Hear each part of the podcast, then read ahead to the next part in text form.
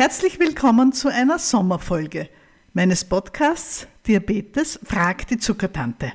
Ja, es ist Sommer und deshalb gibt es heute keinen ausgearbeiteten, gut vorbereiteten Podcast von mir, sondern einfach die Antwort auf drei Fragen, die mir im Lauf der letzten Woche gestellt worden sind. Recht praktische Fragen. Da fragt eine Frau mit Diabetes, mit fürchterlicher Angst vor Nadeln, mit einer richtigen Nadelphobie, wie sie denn das machen kann, dass sie sich oft genug in den Finger sticht. Eine andere, ebenfalls mit Nadelphobie, das nehme ich gleich dazu, die soll Insulin spritzen und tut herum und kauft sich sehr, sehr teure Sicherheitsnadeln, wo sie nicht zuschauen muss. Auch da gibt es eine kleine Empfehlung und vielleicht eine Idee von mir. Und das Dritte ist eine Frage, die eigentlich alle Menschen mit chronischen Krankheiten immer wieder betrifft, nicht nur mit Diabetes, auch mit Bluthochdruck oder auch Schmerzpatienten zum Beispiel. Darf, kann, soll ich meine Dosis selbst anpassen?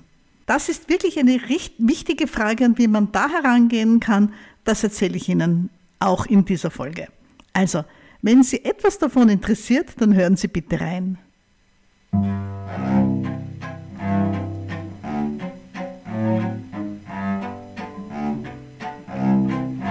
Ich bin Dr. Susanne Bosanik, Ärztin für Allgemeinmedizin, im Internet die Zuckertante und ich habe als Zuckertante einen Newsletter, wir haben einen Diabetes Online Club, wo man sich online austauschen kann und wo das Herzstück Online Live Sprechstunden sind, wo man mit mir und mit den anderen Teilnehmern live Fragen zu Diabetes besprechen kann oder natürlich auch die Fragen vorab einschicken und wir besprechen es dann beim Treffen. Und so kommt es, dass ich immer wieder konfrontiert bin mit einer ganzen, ganzen Reihe von Fragen, die ich teilweise bei mir auf Facebook beantworte, teilweise eben im Club für meine Clubmitglieder und manchmal auch hier im Podcast. Und ganz ehrlich, es ist Urlaub, ich bin auch auf Urlaub und ich wollte jetzt eine Podcast-Folge auf jeden Fall machen, damit Sie nicht umsonst diese Woche darauf warten müssen. Aber ich nehme mir jetzt einfach die Freiheit, mir drei Fragen rauszunehmen, die schnell und leicht und hoffentlich für Sie interessant zu beantworten sind. Ein großes Thema mit einer großen Podcast-Folge gibt es dann wieder Anfang Herbst. Also zur ersten Frage.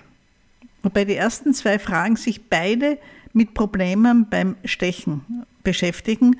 Beide Personen haben wirklich schlimme Angst vor Nadeln. Wie Sie wissen, wenn ich hier sozusagen Patientengeschichten erzähle, dann sind die natürlich so verfremdet, dass auch Angehörige oder nahe Verwandte der Betroffenen die nicht erkennen können. Also gehen Sie davon aus, dass die Details nicht unbedingt stimmen, die Geschichten an sich aber schon. Erste Geschichte. Da schreibt mir ein Herr aus einer sehr gebirgigen Re Region mit wenig Zugang zu Diabetesambulanzen und dergleichen, dass er eben schon einige Jahre Typ 2 Diabetes hat. Er nimmt Metformin 500 Milligramm morgens und abends die reguläre Dosis, die übliche Dosis mit zweimal 1000 verträgt er nicht, da bekommt er sofort Durchfälle, aber mit zweimal 500 geht es ihm gut.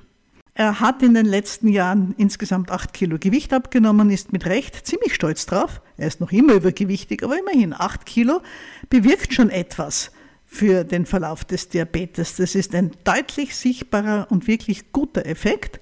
Und er hat im letzten Jahr insgesamt dreimal den Langzeitwert des HB1C bestimmen lassen. Und diese Werte waren zwischen 6,2 und 6,5 Prozent. So. Und nun wendet er sich an mich und das in dem Mail klingt Enttäuschung und fast Verzweiflung durch, weil er sagt, sowohl seine Hausärztin als auch seine Internistin wollen seine Zuckertagebücher sehen. Die wollen beide, dass er sich den Blutzucker regelmäßig misst. Er hat aber eine schreckliche Angst vor Nadeln. Und ohne die Geschichte auszubreiten, es ist jemand, der in den späten 30er Jahren des vorigen Jahrhunderts geboren wurde und daher als Kleinkind den Zweiten Weltkrieg miterlebt hat und der wirklich sehr, sehr gut nachvollziehbare Gründe aus seiner frühesten Kindheit mitbringt, warum für ihn alles, was in Richtung Spritzen und Nadeln geht, ganz, ganz fürchterlich ist. Es ist für ihn auch eine Überwindung, zur Blutabnahme zu gehen, aber da beißt er die Zähne zusammen und macht das in einem Setting, wo man ihn versteht, wo man auf ihn eingeht und wo er sich auch hinlegen kann bei der Blutabnahme, weil er sonst befürchten muss, dass ihm der Kreislauf wegkippt. Und dieser Mensch soll sich nun also mehrmals pro Woche in den Finger stechen und die Aufzeichnungen mitbringen. Und ich kann mich jetzt natürlich nicht einmischen in die Behandlung von anderen Kolleginnen und Kollegen. Und ich darf selbstverständlich auf dieser Basis eines E-Mails oder auch einer Mitgliedschaft bei uns im Club keine direkten Anweisungen oder Therapieempfehlungen geben. Noch dazu, wo ich die Leute ja gar nicht persönlich kenne und wo ich aus deren Krankengeschichten ja immer nur Mini-Ausschnitte kenne. Aber etwas weiß ich ganz sicher. Dieser ältere Herr hat eine Medikation, nämlich das Metformin, das üblicherweise keine Unterzuckerungen auslöst. Von daher ist er also nicht gefährdet. Und wie viele ältere Menschen isst er ja auch regelmäßig. Er hat sein Standardfrühstück, das besteht aus Schwarzbrot, also aus dunklem Brot, mit ganz wenig Butter und seinem Lieblingskäse obendrauf und einen Tee dazu. Und dann gibt es gekochtes, gutes Mittagessen und irgendeine Kleinigkeit am Abend. Also eigentlich recht typisch, wie viele ältere Herrschaften in Österreich so leben. Hin und wieder ein Fest, eine Feier, ein Geburtstag, ein Stück Torte. Ja und? Und die Langzeitwerte, die HbA1c sind unter 6,5 Prozent. Das heißt, er ist von den Langzeitwerten her sogar im prädiabetischen Bereich. So what? Der ist prima eingestellt. Was interessieren mich da einzelne Blutzuckerwerte? Und da kann ich ihm nur dringend empfehlen, das noch einmal mit seinen Ärzten zu besprechen, denn dieser Herr braucht ganz sicherlich jetzt keine Blutzuckerwerte zu messen. Natürlich kann hinter der Aufforderung zu messen die Überlegung stehen, dass Diabetes ja sehr oft über die Jahre schlechter wird und dass es dann nötig werden kann bei intensiveren Therapien oder wenn ganz, ganz, ganz viel später einmal Insulin im Spiel ist, bei einer Insulintherapie natürlich Zuckerkontrollen nötig werden. Ja, das ist eine Überlegung, die ich durchaus auch manchmal habe. Aber in diesem Fall denke ich mir, wäre die Spritzenangst aufzuarbeiten wahrscheinlich nur mit einer guten Verhaltenspsychotherapie möglich. Und ich verstehe den Herrn, dass er sich das ganz einfach nicht antun will. Er kommt aus einer belasteten Kindheit und Jugend und hat in beeindruckender Weise sein Leben geführt, eine Partnerschaft gehabt, er hat Kinder, er hat Familie. Da ist ihm sehr, sehr viel, sehr gut gelungen. Und er will sich jetzt einfach mit diesem Thema Nadelangst nicht auseinandersetzen. Und ich kann ihn da eigentlich nur bestärken und hoffe auch, dass seine Ärzte da Einsehen haben. Er hat auch schon gesagt, dass wenn es unbedingt nötig wäre, er auch bereit wäre, sich mit einem Blutzuckersensor anzufreunden. Wenn das wirklich sehr teuer sein sollte, er hatte da Vorstellungen von mehreren hundert Euro pro Monat und so schlimm ist es ja zum Glück nicht, dann würden ihm auch die Kinder helfen. Also wir haben auch dieses Fallback. Falls es wirklich einmal in ein paar Jahren für ihn nötig werden sollte, den Zucker zu messen, dann sind wir ja ein paar Jahre später von jetzt aus betrachtet, auf jeden Fall. Und selbst wenn es dann nötig wäre, können wir doch darauf hoffen und vertrauen, dass bis dorthin auch die Sensorsysteme deutlich günstiger geworden sind und vielleicht auch schon in ein paar Jahren bei einfacheren Insulintherapien von den Krankenkassen übernommen werden, was der derzeit natürlich nicht der Fall ist. Also ganz klare Empfehlung, noch einmal mit den Ärzten sprechen und wenn es gar nicht anders geht, schlicht und ergreifend ohne schlechtes Gewissen die Blutzuckermessungen vermeiden und einfach ablehnen und ganz einfach nicht machen.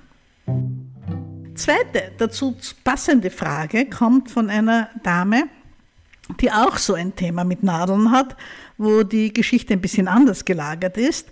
Und die sagt, sie spritzt sich jetzt ähm, eines dieser Hormone zum Abnehmen, also ein Chilbewan, das hilft, die Zuckerwerte zu senken und auch, ähm, und, und auch äh, den Diabetes zu verbessern. Die sind ja zuerst als Diabetesmedikamente auf den Markt gekommen.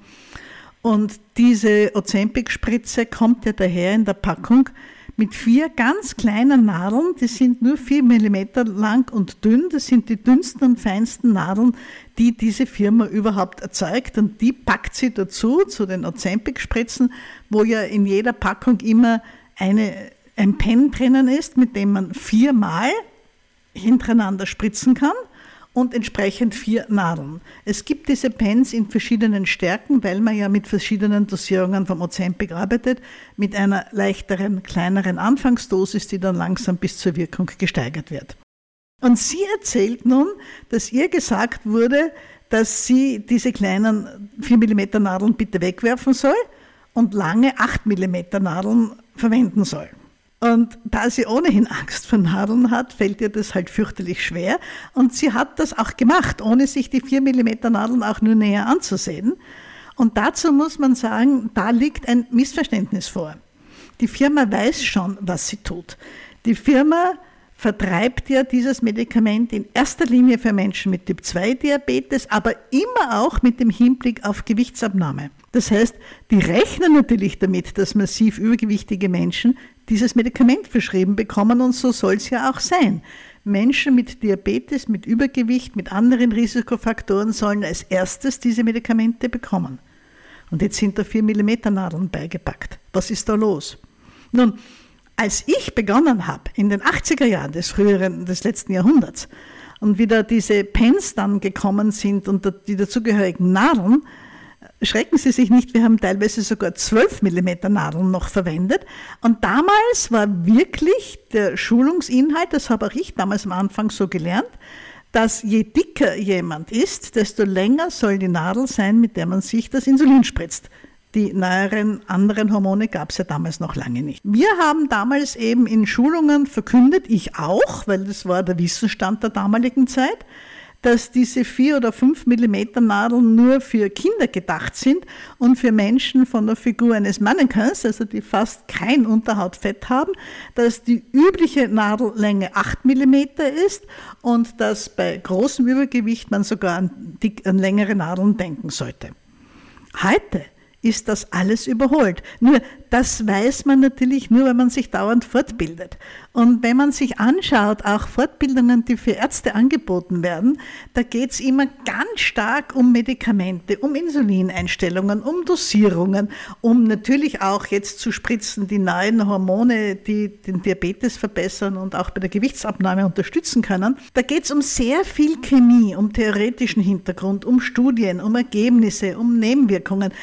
Das füllt die Fortbildungszeit mehr als genug aus, denn diese Vorträge, ich mache das ja auch selber, sind ja meistens nur 60 bis 90 Minuten lang und da versucht man halt das Wichtigste mitzugeben. Was dabei ganz oft auf der Strecke bleibt, sind ganz praktische Hinweise, wie zum Beispiel, dass sich das Wissen über die Nadellänge geändert hat. Und eigentlich, wenn man einen Moment lang drüber nachdenkt, dann ist es ja völlig logisch. Denn wir wollen diese Medikamente subkutan spritzen, also unter die Haut. Wir wollen sie nicht unter den Fettschichte hineinspritzen.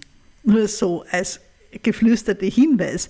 Wir haben auch mit 8 oder 12 mm Nadeln bei Menschen, die übergewichtig sind, keine Chance, da irgendwie unter die Fettschicht zu kommen, wenn Sie sich das einmal ernstlich überlegen. Aber wir kommen sehr, sehr leicht unter die Haut in das Bindegewebe, das direkt unter der Hautschicht ist.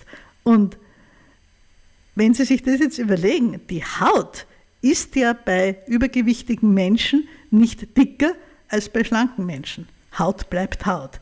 Und von daher ist es verständlich, dass heute in der Schulung auch von den Diabetesberaterinnen, die am neuesten Stand sind und den Ärzten, überall erzählt wird, 4 mm Nadeln reichen für alle, wenn korrekt gespritzt wird, senkrecht aufgesetzt, die Nadel ganz eingeführt wird. Denn diese 4 mm Nadeln, gerade die, die beim Ozempic dabei, dabei gepackt sind, die sind nicht nur 4 mm kurz, die sind auch die dünnsten Nadeln, die ich jetzt im Moment kenne, die zumindest die österreichischen Krankenkassen zahlen. Es gibt auch noch andere.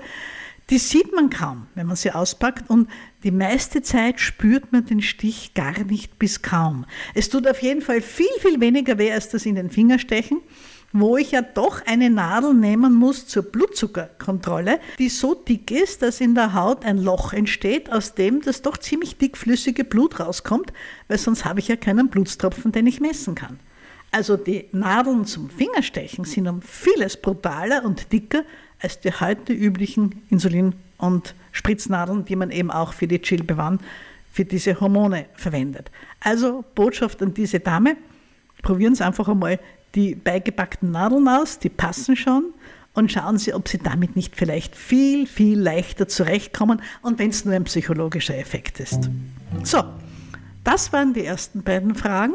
Und jetzt kommt es zu einer Frage, die etwas komplexer ist und die ich in der einen oder anderen Form immer wieder gestellt bekomme, nämlich, Frau Doktor, meine Werte sind so und so, soll ich nicht mehr spritzen? Soll ich nicht weniger spritzen? Soll ich nicht diese Tablette weglassen? Soll ich nicht jene Tablette dreimal statt zweimal nehmen? Soll ich die Dosis erhöhen, verdoppeln, verringern und so weiter? Sie können sich ungefähr vorstellen, was da alles an mich herangetragen wird. Und da bin ich natürlich immer im Dilemma, denn ja, ich mache gerne Aufklärung, Beratung, ich erzähle gerne sehr, sehr vieles über Typ 2 Diabetes, aber wenn jemand nicht als Patient bei mir ist, dann mische ich mich in die Behandlung nicht ein.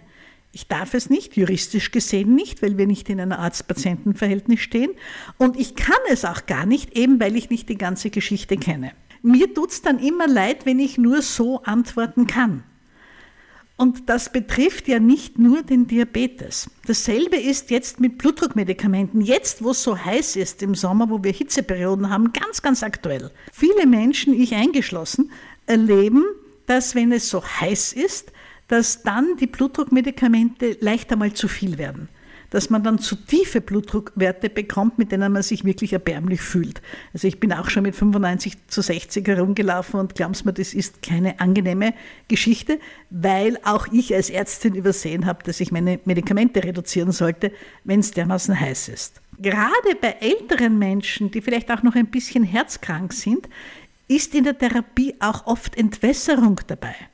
Wenn es aber sehr, sehr heiß ist, wenn es da draußen 35, 36 oder mehr Grad hat, dann können wir ja kaum so viel trinken, wie uns gut tut. Und da dann zusätzlich noch die volle Entwässerung zu nehmen, ist natürlich irgendwo widersinnig.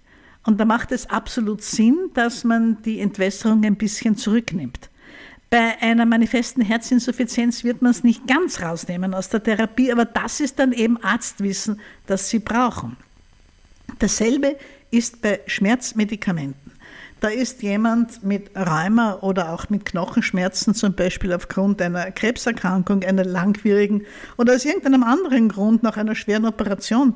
Da hat jemand Schmerzmedikamente verschrieben bekommen und zum Glück fühlt er sich jetzt pudelwohl und die Schmerzen sind im Griff oder kaum mehr spürbar oder gar nicht mehr spürbar. Und da liegt natürlich die Idee nahe, ich nehme von meiner Schmerzmedikamenten einfach ein bisschen weniger. Ja, darf ich denn das?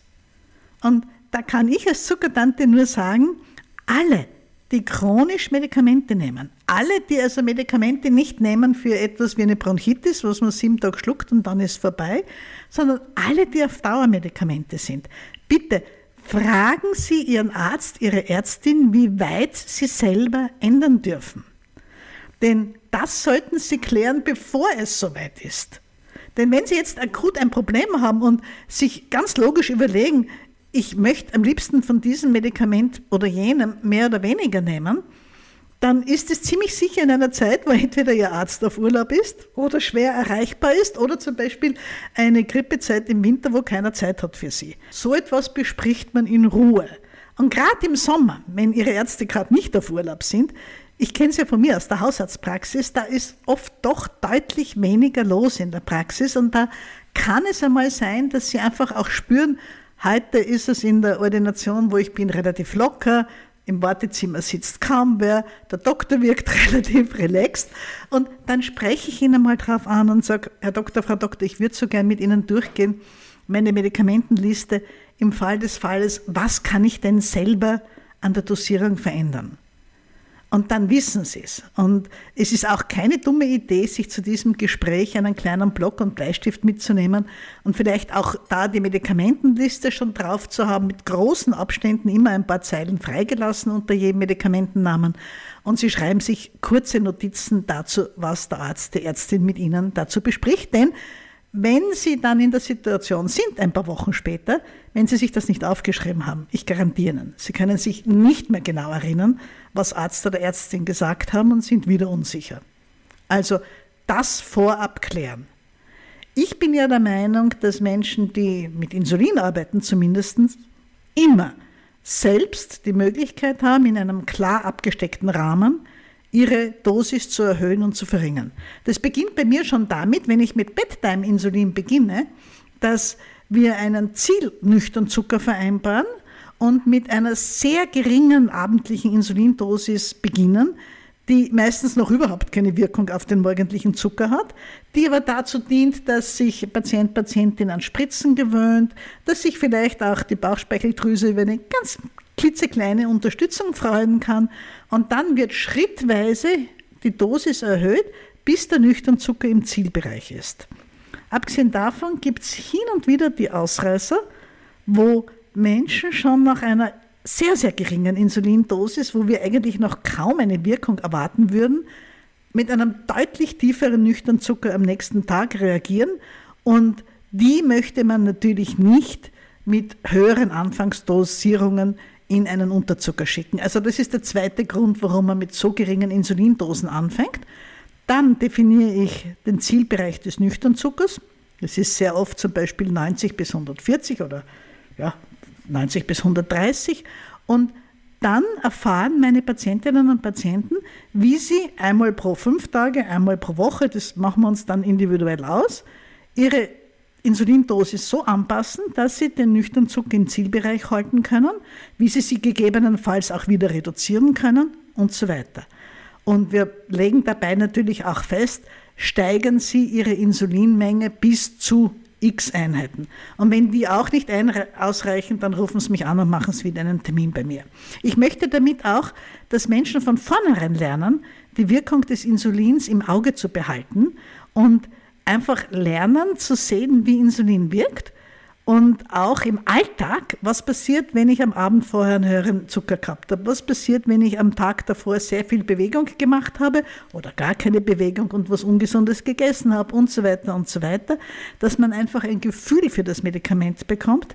Denn gerade bei Insulin kann es sein, dass später eine intensivere Therapie nötig wird. Vielleicht mit Insulin, das man mehrmals am Tag spritzt. Und da hilft es enorm, wenn man schon daran gewöhnt ist, Werte zu beobachten und gelernt hat, wie man zum Beispiel nach sieben Tagen aus sieben verschiedenen Nüchternblutzuckern äh, den richtigen Schluss ziehen kann, wie man Insulin erhöht oder verringert. Halt anpasst, so wie es gerade richtig ist und wie es für diesen einen Menschen passt.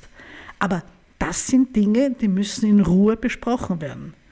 Dann, wenn Sie das Problem haben, ist es sehr schwer, dieses Gespräch ad hoc, vor allem in unserem jetzigen System, das dermaßen überlastet ist, das jetzt und gleich mit Ihrem Behandlungsteam zu besprechen. Ob es jetzt Schmerzmedikamente, Blutdrucktabletten, Diabetes, Medikamente, whatever ist. Es wäre klug, das vorher zu erledigen.